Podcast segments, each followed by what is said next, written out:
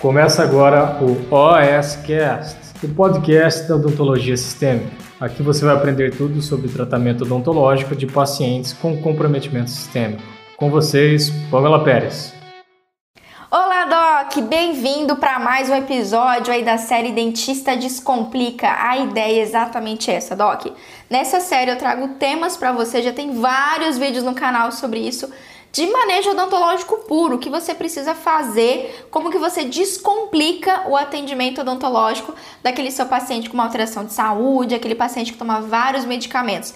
E falando em medicamentos, é o tema desse vídeo. Vamos lá. Doc, se você não me conhece, eu sou a Pamela Pérez, eu sou especialista no atendimento de pacientes com alterações de saúde. E a minha missão aqui no YouTube, a minha missão em todas as minhas redes sociais é te ajudar, é fazer com que você se torne um dentista mais resolutivo, mais seguro, que realmente descomplique aquela ideia que atender um paciente com alteração de saúde é complicado, é difícil, é arriscado. Então eu vou te provar que na verdade isso é uma bobeira, isso é um mito que a gente tem na cabeça da gente e que só falta um pouquinho de conhecimento, falta um pouquinho dar um upgrade aí no que se tem na literatura, nas pesquisas científicas de mais recente relacionado a pacientes com atrações sistêmicas. Pois é, e o tema de hoje é o seguinte: independente se você é endodontista, periodontista, implantodontista, bucomaxilo, enfim, se você faz procedimentos invasivos, se você faz procedimentos cruentos, esse vídeo vai te ajudar pra caramba, porque eu peguei, Doc, eu vou falar sobre seis medicamentos. Eu peguei os mais importantes que eu considero que potencialmente podem te atrapalhar durante o seu procedimento invasivo. São medicamentos ali que, se você não tiver um pouco de cuidado, não tiver assim, aquele feeling de manejo, você pode se enroscar. Ou pior, o que eu acho pior, você pode deixar de atender o paciente porque esse paciente toma esses medicamentos. E hoje eu vou te mostrar que não, apesar de eles potencialmente não serem muito legais e atrapalharem, tem como a gente reverter isso. Tem como você adequar o seu manejo, fazer o procedimento mesmo com o paciente tomando essas medicações. Além disso, além desses seis medicamentos, ótimo, né? Que eu faço seis e é sete. Não, Além, além desses seis medicamentos, Doc, no final desse vídeo eu quero te falar um fator bônus o fator assim mais importante, mesmo que o paciente tome todos esses medicamentos, tudo junto, todos esses medicamentos, se você esquecer desse fator, a chance de insucesso do seu procedimento, a chance de você ter dor de cabeça, de ter inclusive sequelas do seu procedimento cirúrgico é bem maior. Então fica até o final que você vai gostar dessa minha dica. Bora lá então. Doc, a primeira coisa que você tem que saber é por que, que eu escolhi esses seis medicamentos, tá? Assim, a probabilidade de um paciente seu tomar um desses é simplesmente de 100%, porque são medicamentos comuns hoje em dia, levando em consideração que a nossa população brasileira, ela tá envelhecendo, ela tá cada dia mais tendo doenças crônicas, né? Ou mesmo doenças agudas, mas que a gente consegue fazer, né? O médico consegue tratar e esse paciente consegue viver bem durante muitos anos. Então, assim, é muito pouco provável chegar para você no consultório o paciente ele não tomar nenhum desses medicamentos, tá certo? E qual é a importância deles? Esses seis medicamentos, eles vão, é, eles têm assim, eles podem, né? Podem atrapalhar o seu procedimento em de cinco formas, digamos assim. Primeira forma é que eles podem, né? Todos esses que eu vou citar, eles podem comprometer o processo de cicatrização. Então, a primeira coisa você tem que ter em mente. A segunda coisa é que esses medicamentos, dependendo do tempo que ele está sendo utilizado, eles podem sim levar a aumentar o risco de infecção do sítio cirúrgico. Então você faz o seu procedimento odontológico ali e sabe aquele paciente que não está tendo uma boa cicatrização, que ele volta em uma semana para você no pós-operatório e ainda está ali com sinais flogísticos, ainda está inflamado, você toca na região está sangrante, o paciente relatou dor durante o pós-operatório. Você sabe do que eu estou falando. Então isso sim pode estar relacionado com os efeitos colaterais que os medicamentos, que esses seis medicamentos podem causar, tá certo? Além disso, tem um grupo específico de medicamento que eu vou citar aqui para você, que pode levar tanto a um risco aumentado de uma alveolite como risco de osteonecrose. Talvez você até já conheça esse medicamento, mas a gente vai aprofundar um pouquinho mais nele. Além disso, também tem um outro grupo de medicamento aqui que vai agir diretamente no momento do seu procedimento cirúrgico. Esses medicamentos, Doc, eles podem aumentar a chance de você, do seu paciente ter um sangramento não esperado, sabe? De você estar tá lá no meio do procedimento e ter um sangramento mais do que você estava imaginando que ia ter, ou mesmo quando o paciente vai para casa. E por último, não menos importante, importante, tem um grupo de medicamento que eu também vou citar aqui para você, que se você prescrever para um determinado tipo de paciente, pode desestabilizar o quadro de saúde desse paciente. Pamela, como assim?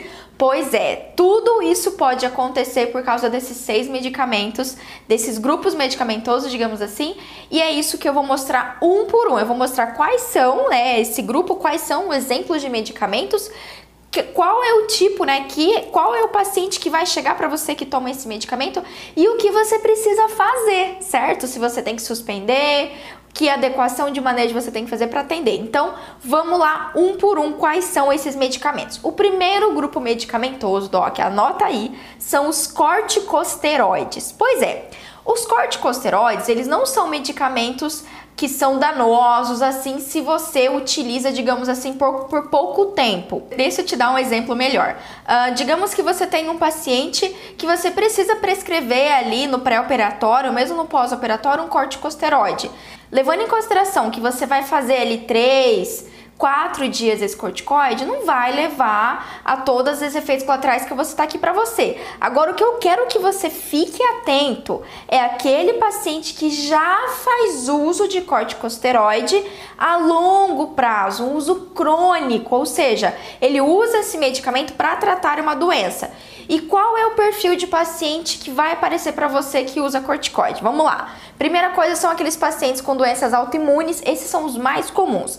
Paciente com lúpus, paciente com vasculite, paciente com artrite reumatoide, certo? Então esse é o mais comum que pode aparecer. Mas também tem aqueles que não são tão comuns, mas existe uma possibilidade de você atender, que são Pacientes em tratamento para leucemia, pois é, esses pacientes eles fazem uso de doses altas, além de um longo período, doses assim cavalares de corticosteroide. Outra situação também são aqueles pacientes que vão fazer um transplante. Então precisa ter uma imunossupressão para aceitar o transplante do órgão, transplante de órgão, certo, doc? E também alguns pacientes que fazem, fazem um tratamento mais longo uh, ah, para alergias ou para asma, por exemplo, tá certo, doc? E aí, quais são os medicamentos? Pamela, dentro do grupo dos corticoides, os mais comuns que a gente vai ter hidrocortisona, a gente vai ter cortisona esses são medicamentos, inclusive, utilizados bastante prednisona, utilizados bastante pacientes é, com tratamento, junto com tratamento quimioterápico. Uh, prednisolona, dexametasona, betametasona, ó, fica aqui desse lado, tá, Camila? Coloca aqui, a Camila vai colocar a lista desse medicamento para você gravar aí, você anotar. Na verdade, você não precisa decorar, Doc, mas lembra que é um corticosteroide, beleza? Bom, qual que é o problema desse medicamento? Bom, ok, já sei qual que é o paciente que vai tomar, mas e aí? Por que que esse medicamento pode levar ali a um paciente ter uma exacerbação de infecção, por exemplo? Você faz, parece que faz a endo no paciente parece que em vez de controlar piora tudo. Você já teve paciente assim? Pois é, Doc, os corticoides, quando usados por muito é, um longo período, né, muito tempo, em doses bem elevadas, eles levam a imunossupressão. É por isso que é utilizado para pacientes que vão para transplante, pacientes que têm doenças autoimunes, exatamente para suprimir a imunidade desse paciente e permitir que ele receba um transplante ou permitir que ele tenha uma qualidade de vida, certo? É, quando a gente pensa no paciente com doenças autoimunes. E aí, exatamente por ter um paciente com imunossupressão, eu tenho risco de infecção do sítio cirúrgico, de alveolite, ou seja, se a imunidade do paciente está baixa, obviamente vai acontecer isso. Dificuldade de cicatrização, porque consequentemente também pode ter uma, uma proliferação bacteriana maior na, na, cavidade bucal, todas aquelas consequências da imunidade do paciente não tá legal, certo? Além do risco também das famosas bacteremias, ou seja, aquela bactéria que está ali alojada na gengiva, no periodonto, enfim, se deslocar com mais intensidade, maior quantidade na corrente sanguínea e o próprio organismo não conseguir combater essa bacteremia, tá certo? Então, isso que são os problemas e por isso que você tem que se atentar a um paciente com uso de corticoide. Pamela, ok, pelo amor de Deus, chegou um paciente para mim com lupus ou com uma doença autoimune que eu nunca ouvi falar, ele faz uso lá de prednisolona todos os dias e eu preciso fazer uma exo, eu preciso fazer um implante. Não vou fazer? O que, que eu faço? Não, Doc, você vai fazer sim. Só que nesse caso dos pacientes que usam corticoide, você, tem que, você terá que avaliar como está a imunidade desse paciente. Então, a primeira dica é solicitar um hemograma e ficar ali, focar muito a sua atenção no leucograma, tentar identificar diminuição das células leucocitárias diminuição de linfócitos, de neutrófilos, tá certo? Então essa é a sua primeira coisa, avalia como que está a imunidade do seu paciente. E aí, antes do seu procedimento odontológico para esses pacientes, é muito importante, se você vai fazer o implante, vai fazer a exo, enfim, o primeiro passo para esse paciente é o controle de placa bacteriana.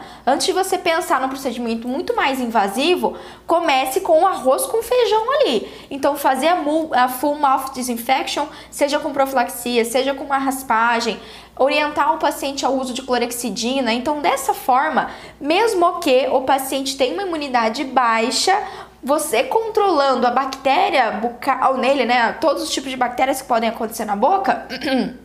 Inclusive, a clorexidina tanto combate bactérias como fungos também. Ela é, antibacteric... ela é bactericida e fungicida, certo? Então você orienta o paciente porque quanto menor tiver é, proliferação bacteriana, enfim, que possa causar ainda mais uma bacteremia, melhor. E, obviamente, se o paciente está com a imunidade baixa, você tem que avaliar o uso de uma profilaxia antibiótica.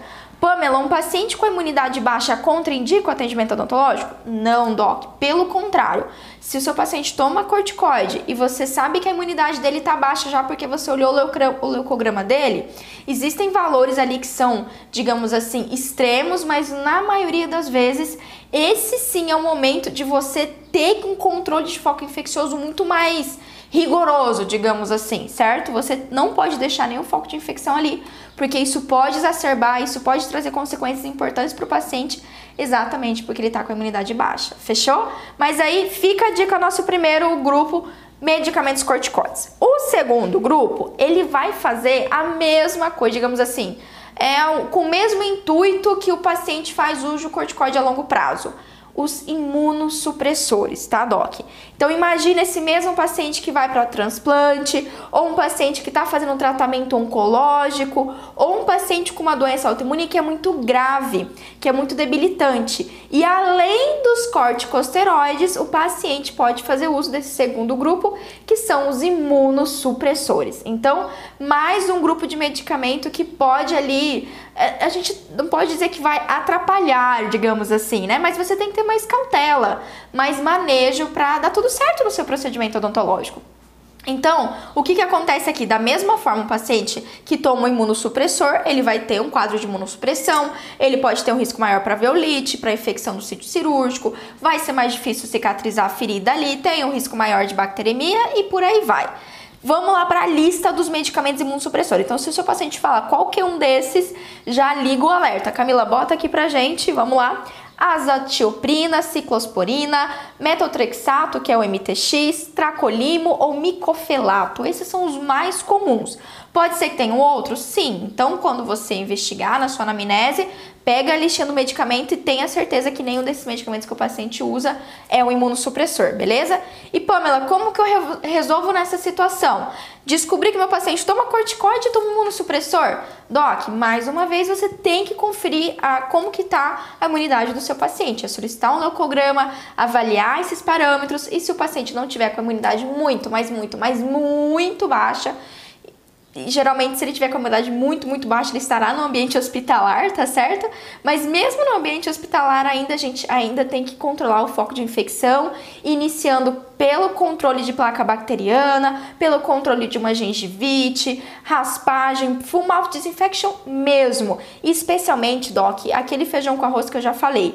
Higiene oral, você orientar o seu paciente, ficar no pé dele mesmo, para ele manter esse cuidado. E quando eu falo ficar no pé do paciente, não é ficar assim, porque você tem que escovar o dente três vezes ao dia, porque você tem que passar o Não, mas o paciente tem que estar ciente que se ele faz uso de um imunossupressor e de um corticoide, né, por exemplo, a chance de uma infecção, de uma gengivite ali incomodar muito mais ele, ser muito mais grave, ou mesmo ele ter que suspender, parar com o tratamento dele por causa disso, é alta. Então ele tem que ter consciência, você tem que explicar ele para ele que a higiene oral não é só para deixar os dentes dele bonitos e branquinhos. A higiene ou hálito fresco, né? A higiene oral dele é para sobrevida desse paciente, para ele não ter uma infecção grave oral. Fechou? Belezinha aí? Então, essa aqui é a dica que eu dou para você. E logicamente, assim como os corticosteroides, os imunossupressores, esse é um paciente que antes de uma exo, antes de uma raspagem mesmo, antes de você fazer um procedimento mais invasivo que manipule tecido, que tem um risco de sangramento, você com certeza tem tem que avaliar o uso de profilaxia antibiótica, especialmente se a imunidade desse paciente estiver lá bem baixinha. Fechou, Doc? Não só a profilaxia, mas também a terapia antibiótica, dependendo, ou uma terapia combinada, tá certo? Mas aí, quando o paciente é muito, muito, muito imunossuprimido, ele está em ambiente hospitalar e você pode conversar com a equipe para isso. Mas se for um paciente que você recebeu no consultório odontológico, que faz uso de imunossupressores mais leves, digamos assim, e também corticoides, avalia a imunidade da mesma forma dele e prescreve sim, faz a profilaxia ou faz a terapia antibiótica para o seu tratamento mais invasivo. Belezinha? Vamos lá então, seguindo o terceiro medicamento, tá? Esse daqui você já deve conhecer, mas eu vou te dar ali um Paranauê, vou te dar algumas dicas para facilitar um pouco a sua vida, tá bom, Doc? Na verdade, esse grupo de medicamento a gente teria que fazer um vídeo só pra ele. Se você quiser que eu faça, você deixa embaixo aqui nos comentários pra mim, que são os bifosforatos, ou mesmo o grupo dos a família, né, do denosumab, os medicamentos ali anti, é, anti-angiogênicos, é esse o nome horroroso mesmo que é, tá, é trava-língua, trava-língua. Então, obviamente, esses medicamentos você já deve conhecer o histórico deles e são medicamentos que, se o paciente falar que toma, já liga o alerta também. Vamos lá para nossa listinha dos mais comuns, os mais fáceis de acontecer, né? É, é mais comum de aparecer no seu consultório odontológico. Vamos lá: alendronato, ibandronato, risedronato, los zoledronato, enfim, família dronato, você já sabe que é um bifosfonato. Gravou aí, ó. A riminha, eu não falo para concurseiro, mas fica a riminha para você gravar. Terminou com dronato, é um bifosfonato, pode apostar, tá certo, Doc? Ou como eu citei, os denosumabs, é outro grupo de medicamento que é utilizado também para pacientes que têm osteoporose, enfim, ou que fazem tratamentos oncológicos e também é, tratamentos oncológicos de patologias que têm o risco de metástase óssea, tá certo? E aí tem essa família, esse novo grupo de medicamentos aí, que são os denosumab, os antiangiogênicos também, os medicamentos antirreabsortivos, na regra geral. É os nomes, os nome complicado que deixa a gente achando que a coisa é difícil, não é tão difícil assim. Vamos lá, qual é o paciente que vai chegar para você e vai falar, doutor, eu tomo risedronato? É aquele paciente com osteoporose ou pra, tratando osteoporose, ou um paciente com doença de Paget, que é uma doença que tem um comprometimento ósseo, paciente com câncer de mama, de próstata e de pulmão, pode fazer uso desses medicamentos para evitar ali metástase óssea ou também para adjuvante no tratamento oncológico, ou pacientes com mieloma, tá certo, Doc? Então são esses pacientes que vão aparecer para você. O mais comum ali da rotineiro, que com certeza eu vou dizer, não, você já atendeu um paciente assim? É as vovozinhas coxoporose ou os vovozinhos coxoporose. Esse é o mais comum e facilmente esses pacientes podem estar utilizando um bifosfonato. A primeira dica que eu dou para você é que muito cuidado, tá? Para esses vovozinhos, essas vovozinhas, na cabeça deles eles estão tomando vitamina para os ossos. Então, quando você investigar, e se você perguntar para o vovô ou para a vovó, ah, a senhora toma um bifosfonato ou bisfosfonato, enfim, Pode ser que ela não entenda, mas aí se você investiga se o paciente não toma essa vitamina para os ossos aí, tá certo? Só para ter essa, essa, enfim, você ter facilidade, você entendeu? Então vamos lá. Bom, problema dos bifosfonatos, Doc. Esses medicamentos, tanto os bifosfonatos como a família do denosumab, ou seja, os medicamentos antirreabsortivos, são medicamentos que inibem a reabsorção óssea, por isso que eles chamam de antirreabsortivos, e diminuem o turnover ósseo, ou seja, o nosso osso ele está constantemente ali se renovando, certo? Então a gente tem osteoblastos, osteoclastos, tudo aquilo que a gente aprendeu. Na verdade, basicamente, a gente tem células ósseas que vão vão sendo degradadas e outras que vão sendo repostas. Isso é reabsorção. E consequente esse medicamento, consequentemente esse medicamento ele inibe, ele faz isso ser o mais lento possível, exatamente porque esses pacientes eles têm uma dificuldade de produção de novas células ósseas. Fechou? É mais ou menos assim. No caso dos, dos pacientes oncológicos, às vezes essa produção está muito exacerbada por causa de um tumor ósseo, de um câncer ósseo, e aí faz uso dessa medicação para reduzir isso. Em resumo, bem didático aqui para você. Bom, o que, que a gente tem que fazer com um paciente desse? Pamela, qual que é o problema? O problema, então, uma vez que a gente tem essa dificuldade, né, essa é, diminuição de reabsorção, o paciente tem um risco maior de ósseo necrose. Isso você provavelmente já ouviu falar. Ou seja, como não tem essa renovação óssea, o osso ele meio que vai perdendo a vitalidade e se esse osso é exposto a bactérias ou não é muito bem irrigado, ele pode ocorrer um processo de necrose. Então, necrose o osso, o paciente tem aquela exposição óssea bucal ali, que você já deve ter visto umas fotos horrorosas pela internet, tá certo, Doc? Bom, Pamela, e agora? Ó, sinceramente, pra gente aprofundar esse tema, eu preciso de um outro vídeo, então deixa aqui embaixo pra mim se você quer que eu faça um vídeo só sobre bifosfonatos, enfim. Mas por hora, o que, que eu posso te falar já pra te ajudar? Primeira coisa que você tem que ter em mente é que você é avaliar qual é a potência do bifosfonato que seu paciente toma. Então, por exemplo, o etidronato ou tilodronato são bifosfonatos que não têm tanta potência. Ou seja, são medicamentos que a potência dele leve, é um medicamento mais tranquilo, digamos assim. Agora, se o seu paciente usa risedronato ou zoledronato, que é o zometa, são bifosfonatos mais potentes. Então, a inibição ali desse turnover dele é muito maior.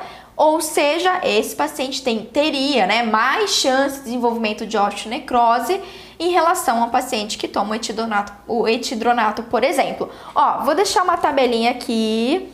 Tabelinha, Camila, tô deixando uma tabelinha maravilhosa aqui só para vocês terem uma ideia da potência. Então, o que tá em cima é menos potente, o que tá embaixo é mais potente, beleza, Doc?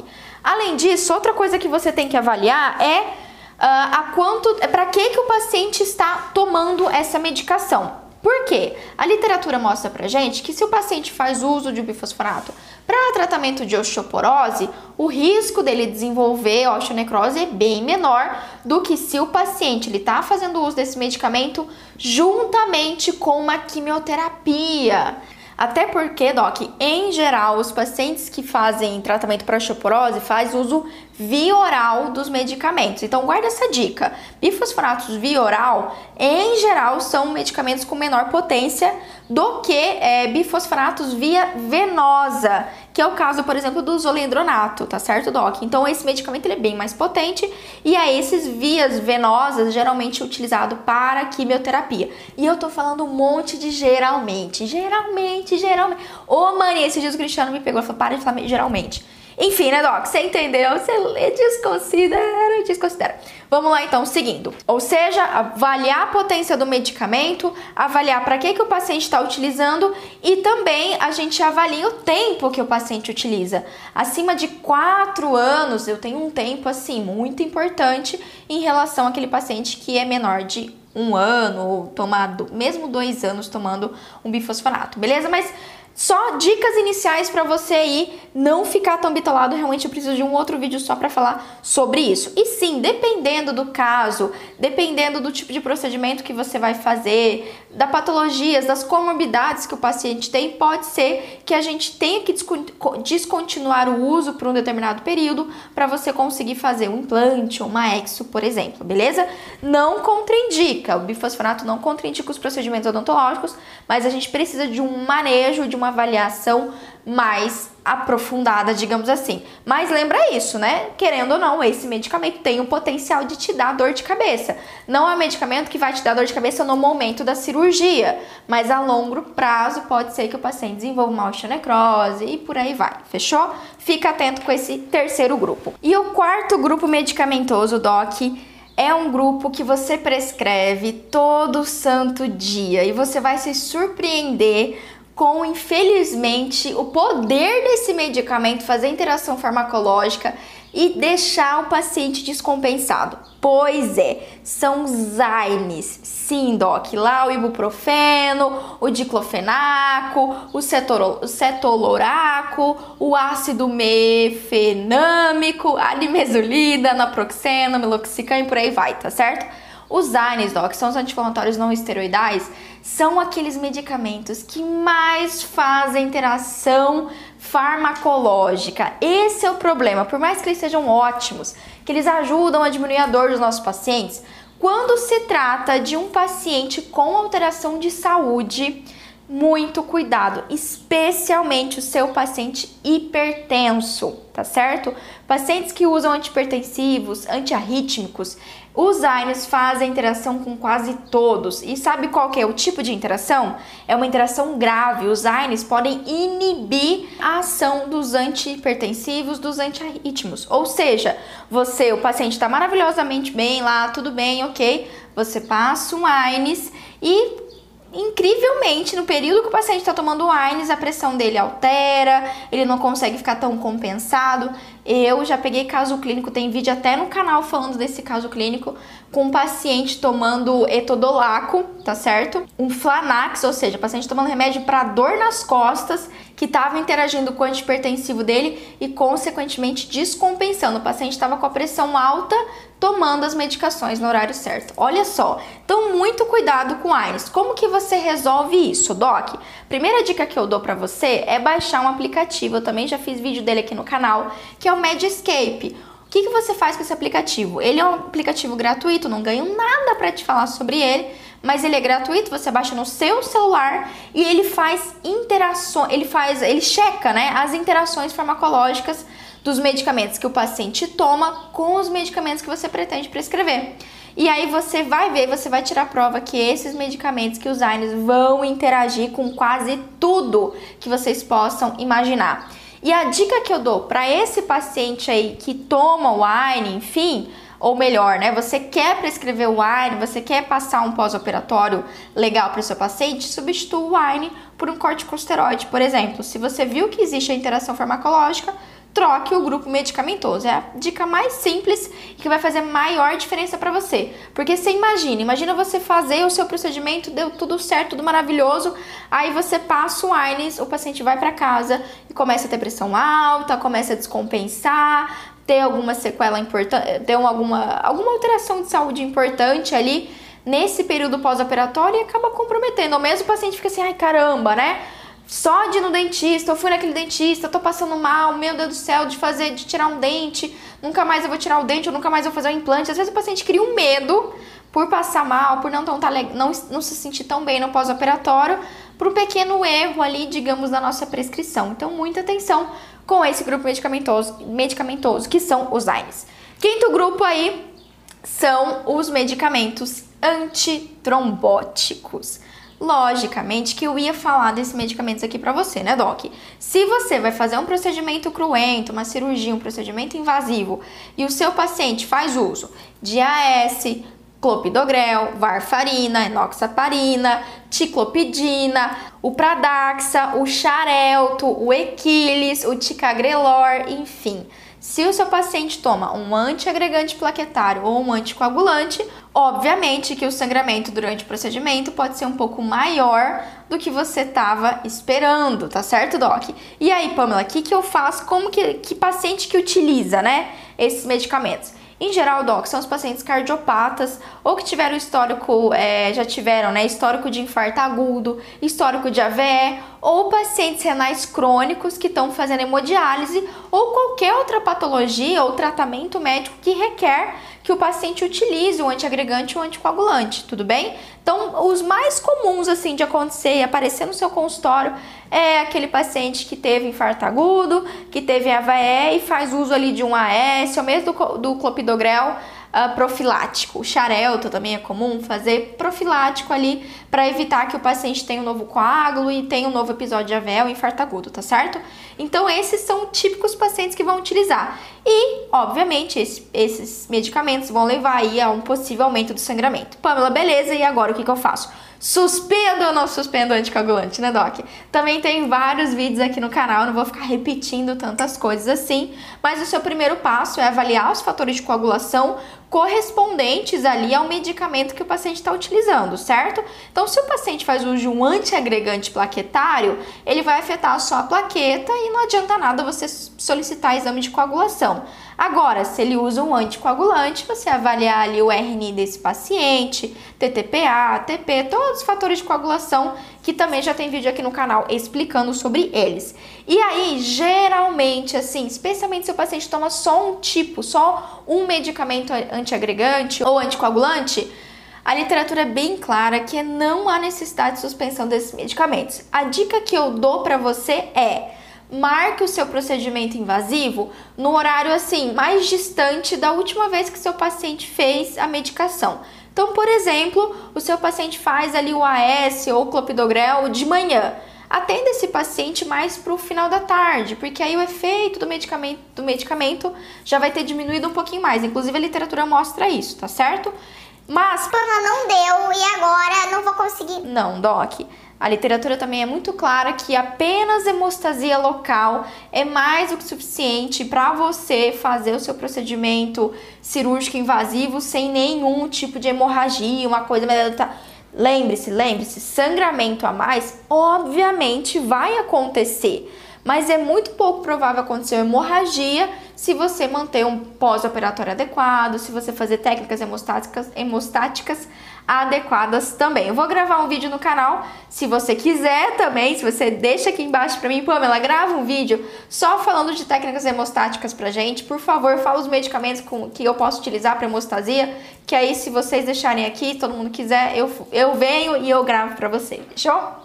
E aí, então, é isso, ok? Tomou o medicamento, fica atento, se prepara, prepara o seu arsenal ali de, de hemostasia, de medicamentos hemostáticos, para você fazer o seu procedimento cirúrgico, seu procedimento invasivo e ter sucesso no procedimento, tá tudo certo e não ter um sangramento muito, muito, muito grande que você não consiga controlar, que também é pouco provável que ocorra se o paciente toma só um medicamento ali profilático, fechou? Sexto grupo, tá? Para finalizar aqui quase, sexto grupo medicamentoso. Esse não é óbvio, inclusive hoje eu recebi por direct a dúvida de uma colega falando que ela ia atender um paciente com fibromialgia e o paciente só fazia uso de um medicamento natural. A primeira coisa que eu perguntei para ela foi que medicamento é esse? Por quê? Os fitoterápicos fazem interação farmacológica e podem trazer dor de cabeça para você durante seu procedimento cirúrgico. Anota aí essa listinha, anota porque eles são importantes. Boldo, camomila, castanha da Índia, ginkgo biloba, ginseng, guaraná e tanaceto. Esses medicamentos, doc, todos esses fitoterápicos, eles fazem interação farmacológica com os antitrombóticos que eu citei para você. Olha isso. Então, se o seu paciente ele faz uso de um AS, só o AS é muito de boa, é muito tranquilo. O paciente não vai ter um super sangramento na hora da, da sua cirurgia, pode ficar sossegado. Agora, se o paciente toma uma S e aí ele toma também ali a ginkgo biloba, uma castanha da Índia, sabe aquelas raizadas, aqueles fitoterápicos mesmo que os pacientes tomam em cápsula todo dia? Pois é, esses medicamentos, por mais que sejam naturais, eles potencializam a ação dos medicamentos antitrombóticos. Olha a importância disso. Aí você acha que só está fazendo AS, que está tudo bem, mas não. Quando você vê no seu procedimento cirúrgico, tem um sangramento que não corresponde a um paciente que só faz um AS, um AS profilático e você fica se perguntando: caramba, o que, que aconteceu?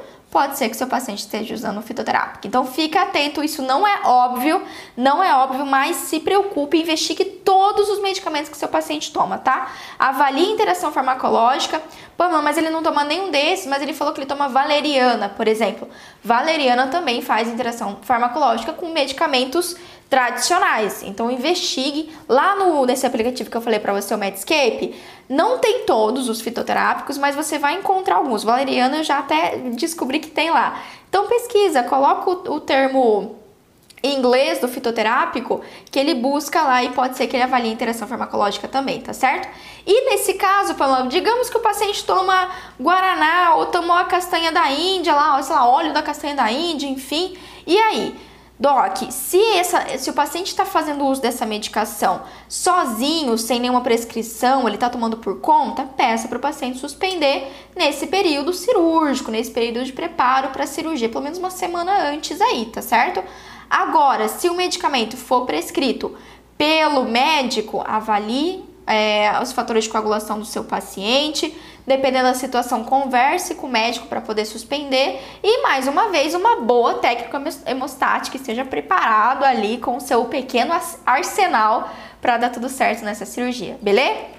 E por último, fator bônus, presta atenção nisso. Sério, Doc, esse fator ele é mais importante, tá, para o sucesso da sua cirurgia, do seu procedimento invasivo ele é mais importante do que qualquer um desses medicamentos que eu citei. Melhor, mesmo que seu paciente utilize qualquer um desses medicamentos, se você quer prevenir um sangramento aumentado ali, um sangramento não esperado, se você quer prevenir uma alveolite, se você quer prevenir uma osteonecrose, esse fator 7 é o mais importante, que é Controle da inflamação local. Sim, Doc, o arroz com feijão maravilhoso.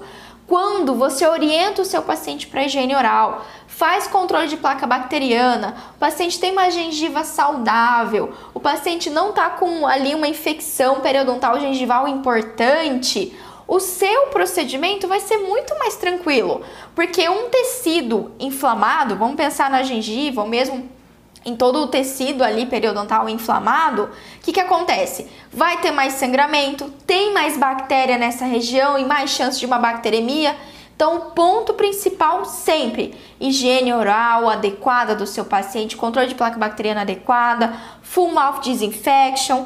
Para fazer um pós-operatório bem feito, também a gente tem que lembrar disso. O paciente ele tem que fazer esse preparo o melhor possível, tá? A higiene oral dele para o procedimento e depois que você fizer, ele manter isso no pós-operatório. Ainda mais um paciente com que faz uso de bifosforato, por exemplo.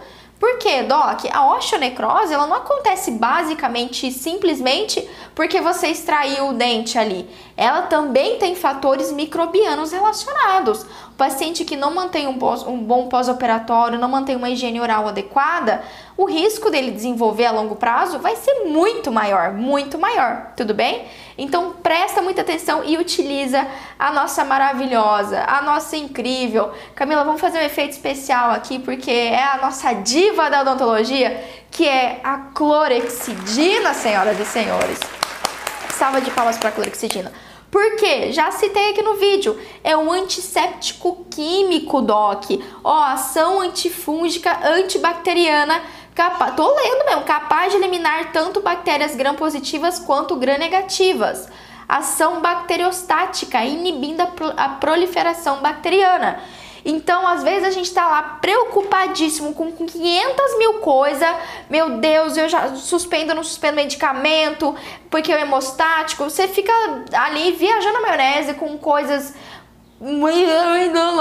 enfim, e você se esquece do arroz com feijão quer utilizar ali uma clorexidina, uma antisepsia bem feita do seu paciente, pede para ele fazer um bochecho de clorexidina antes do seu procedimento, já ajuda pra caramba. Então guarda esse fator. Se você quer ter sucesso na sua cirurgia, mesmo que o paciente use todos esses medicamentos, faça um controle de placa bacteriana, faça um controle aí de, de todos os micro-organismos possíveis que pode acontecer na boca do seu paciente. Fechou, Doc? Então é isso, Doc. Esse foi um tema sugerido lá no meu box de perguntas do Instagram e tá aí para vocês. Eu tenho certeza que de alguma forma isso te ajudou.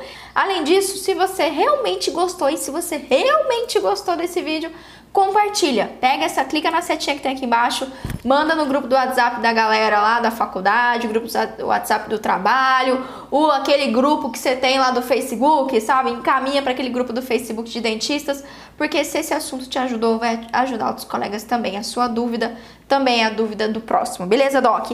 E não esquece de comentar aqui no vídeo outros temas. O que, que você quer que eu fale aqui nas redes sociais?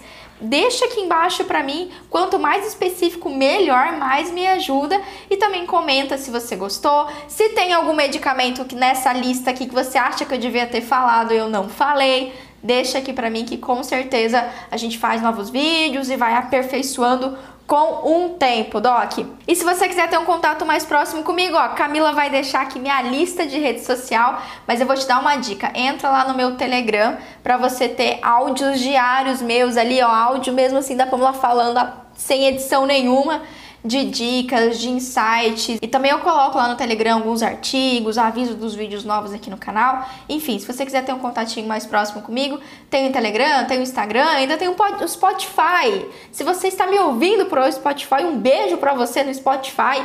Comenta depois no vídeo do YouTube o que você estava fazendo enquanto você estava me ouvindo. Espero que não seja no banheiro. Mas mesmo se for no banheiro, tá tudo ótimo porque você aprendeu uma coisa nova. Fechou, Doc? Um beijo enorme pra você, que a minha avó já tá. Minha avó já foi. Minha avó já foi. Já tô ficando fanha. Fanha. Beijo. Tchau pra você.